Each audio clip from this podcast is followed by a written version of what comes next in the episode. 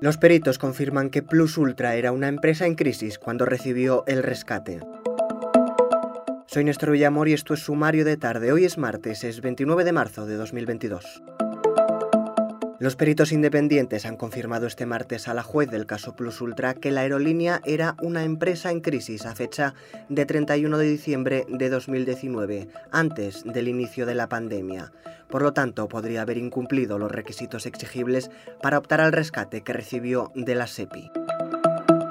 El gobierno endurece el recorte a los llamados beneficios caídos del cielo que reciben las eléctricas. Aplicará una minoración a los contratos bilaterales que tengan un precio de cobertura superior a los 67 euros el megavatio hora y los fondos recaudados se destinarán a reducir los cargos repercutidos a los consumidores. En concreto, la medida afectará a todos los contratos nuevos, así como a revisiones y renovaciones.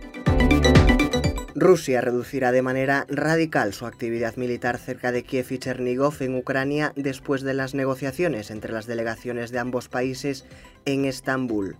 Como las negociaciones sobre un acuerdo de neutralidad y el estatuto no nuclear de Ucrania entran en una dimensión práctica, ha dicho el viceministro de Defensa ruso, se ha decidido, para aumentar la confianza, reducir de manera radical la actividad militar hacia Kiev y Chernigov. El jefe de la delegación rusa ha dicho que las negociaciones fueron significativas.